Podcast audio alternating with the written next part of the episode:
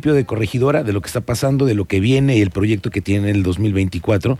Jetsi Beltrán eh, ya es la secretaria de Finanzas del municipio de Corregidora y a la quien le agradezco que esté esta tarde aquí.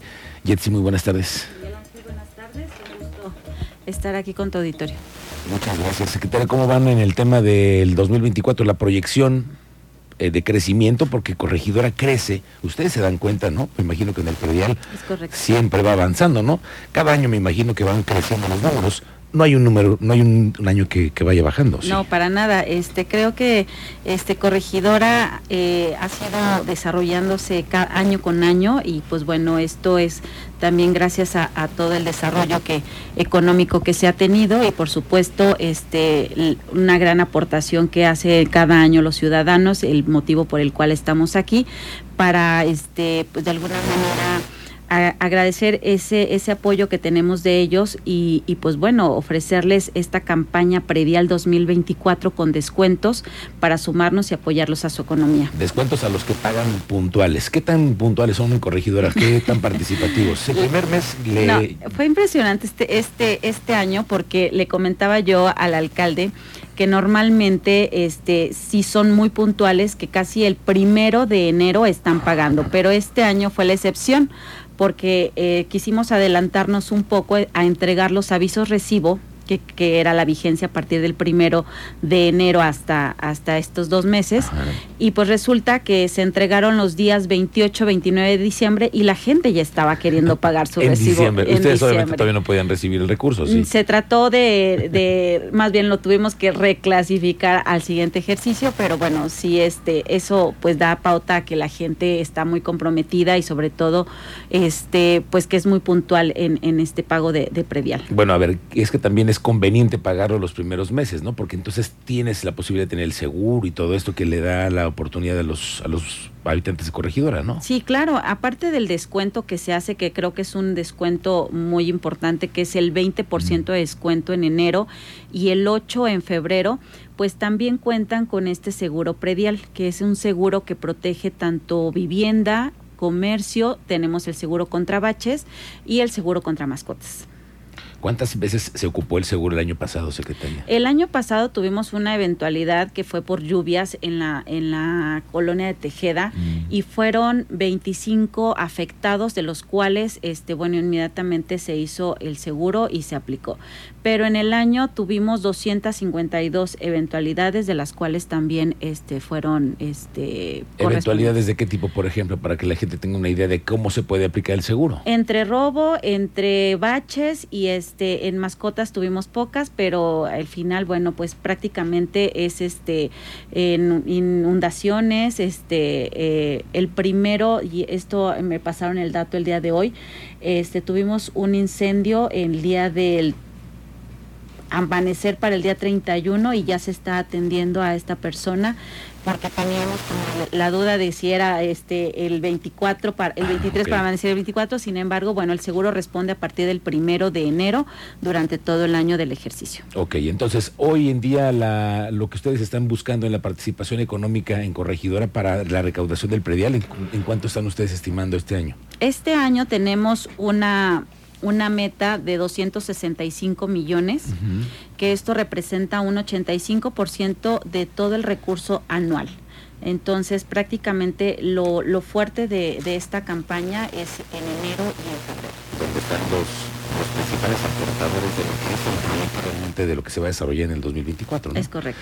Bueno, y es que la secretaria no viene sola, viene con el presidente municipal Roberto Sosa, quien está con nosotros. Roberto, ¿cómo estás? Muy buenas tardes. ¿Cómo te va, Miguel? Qué gusto saludarte. Feliz año a ti y a todo tu auditorio. Aquí estamos muy, muy contentos de estar aquí. Pues igual, igualmente para ti el 2024, como veo, mucha participación de la gente de Corregidora, que tiene, deben de tener confianza. Si van, como dice la secretaria, los primeros días, las primeras horas, es porque tienen confianza que entonces algo se hace con el recurso que ustedes, que ellos aportan, ¿no? Nueve de cada diez ciudadanos en Corregidora en un año fiscal pagan su predial.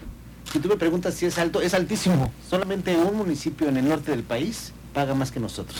O sea, realmente la gente es comprometida, participa, exige y esto nos obliga a que en enero, que es el momento en donde hay que pagar impuestos, que a nadie nos gusta pagar impuestos, pero cuando llega esos momentos del predial, si la gente ve en corregidor, tengo muy claro que los impuestos, el dinero de ellos se está ocupando en obras, en servicios, en seguridad, en programas, becas, calentadores, todo lo que entregamos, los policías, etcétera, la gente dice, bueno, entonces vale la pena este, que el, municipio siga avanzando. Bueno, entonces 2024 ustedes pretenden que, bueno, además es una temporada más corta para ti, ¿no? El, término de la gestión, pero al final ustedes le siguen apostando por los programas de beneficio colectivo, ¿no? Que es el tema, por ejemplo, de los calentadores y todo esto que es la infraestructura que te ayuda también a tener una mejor manera de vivir. Sí, prioridades para este año, que como dices, será un año atípico, va para seguridad, otra vez un chorro de lana para seguridad.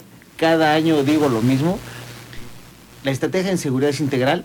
Si la fuerza, cámaras, policía, armamento que nos está llegando en este momento al municipio, más módulos, etcétera, toda esta parte de fuerza, pero acompañado con estrategia de servicios públicos, mantener la ciudad limpia, iluminada, con estrategia social, del tejido social. Entonces, toda esta parte es para llevar la lana, seguridad. Obras, que también tenemos que, hacer varias. Voy a, voy a seguir arreglando las calles, me urge seguir encarpetando la ciudad, ahí vamos avanzando en eso, servicios públicos y los programas sociales que bien comentas. Oye, bueno, a ver, Roberto, pero el, para ti va a estar más corto todavía el periodo, porque el, se acaba el octubre el periodo del presidente municipal, para ustedes un poquito más, ¿no? Porque tú vas a participar en el proceso. ¿Qué, ¿Cuáles son los tiempos de Roberto Sosa? Estoy esperando que el partido tome las definiciones. Yo, como hemos platicado muchas veces, eh, estoy listo, quiero seguir sirviendo a la ciudadanía, me he preparado para ello, entonces, si esto se llega a cabo, que yo espero que así sea, yo tendré que pedir licencia a finales de febrero para la campaña y ya este pues irnos a, participar en la campaña. Y aquí viene la pregunta, ¿quién se va a quedar? Porque la casa se tiene que quedar con las mismas condiciones, con las mismas reglas de operación. ¿Quién ahí? ¿Qué, qué propuestas tienes? Estamos, el reglamento interno orgánico del municipio es que marca que uno de los integrantes del ayuntamiento, o regidor o regidor, se debe de quedar al frente. Entonces, estamos en la toma de decisiones. Hay compañeros muy, muy valiosos que tienen esta gran responsabilidad y tienen esta visión de seguir construyendo en el municipio. Oye, se vienen los tiempos políticos y ya empiezan las voces a, empezar a, tomar más fuerza. Va, te voy a preguntar dos cosas. El tema de los que se van del partido, los que abandonan, porque pues no les tocó.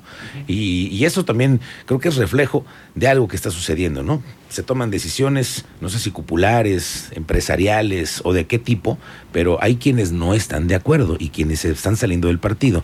¿Tú qué mensaje les darías a todos ellos que tal vez todavía no han encontrado, porque ya que tengan firmada el compromiso de participar, de estar en la convocatoria, de, todo lo que se les tiene que alinear, faltan todavía meses. ¿Tú qué dirías como panista? Porque también estás tú en, ciertas zonas de definiciones, de indefiniciones, ¿no? Primero, eh, esto no nos debe de asustar. Esto pasa no solo en el PAN, pasa en todos los partidos políticos en que pues no encuentran alternativas o posibilidades de futuro ni de crecimiento y entonces buscan otras alternativas. Entonces no somos solamente del partido. Y aquí en Querétaro me parece que algunas personas que en este momento están decidiendo irse a otras eh, posibilidades políticas o fuerzas políticas es respetable. Nosotros lo que estamos haciendo y la construcción que se está haciendo dentro del partido es que sea de, de verdad que haya una unidad real. Así ha funcionado, Miguel, desde el 2015 desde el 2015 hemos venido construyendo unidad, ha habido acuerdos, ha habido generosidad, en que todos entendamos que, pues, por supuesto que no, no es lo que tú quieras, sino dónde puedes participar más. Entonces yo estoy tranquilo, he, he practicado con mucha gente del partido, eh, con dirigentes, y me parece que esto que está pasando no debe de, preocuparnos mucho, sin embargo hay que enfocarnos para lo que vaya a venir, que tenemos que ir todos juntos. ¿Te ha tocado convencer a panistas que no se que se quieren ir y que los tú y los hayas tenido que retener en este medio, en, medio de esas indefiniciones que existen? Por lo menos en corregidora no, ¿no? Entonces, este, a nivel estatal tampoco he tenido oportunidad de platicar con compañeros, pero hoy en este momento no.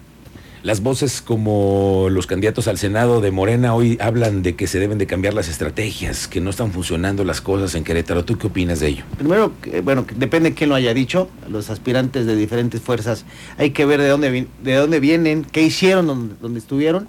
Hoy hay que entender que en Querétaro, sigo diciendo que Querétaro sigue siendo un oasis, aquí en Querétaro hay desarrollo, sí suceden cosas, porque por ejemplo en Corregidora yo nunca podría decir que no pasan temas de inseguridad, sí pasan, pero las atendemos y se aclaran y en el Estado lo mismo. Y aquí en Querétaro hay desarrollo, hay crecimiento. Estamos nosotros construyendo que esto, que la gente siga viviendo bien.